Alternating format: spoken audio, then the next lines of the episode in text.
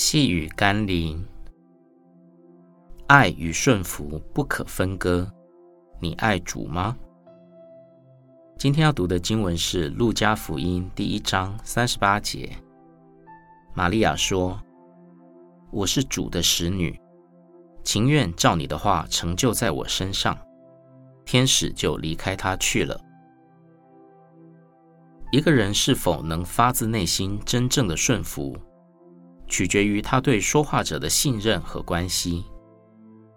若是以上对下的关系，相信大多数人会因为屈服于权柄而不得不顺服，或是为了得到好处而显得积极顺服，但都不是内心里的降服。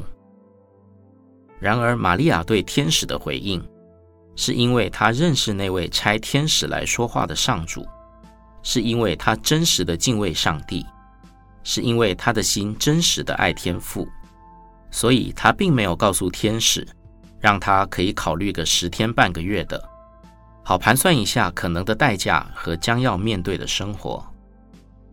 玛利亚因着与神真实而美好的关系，在那奇怪又可能有许多负面后果的呼召中。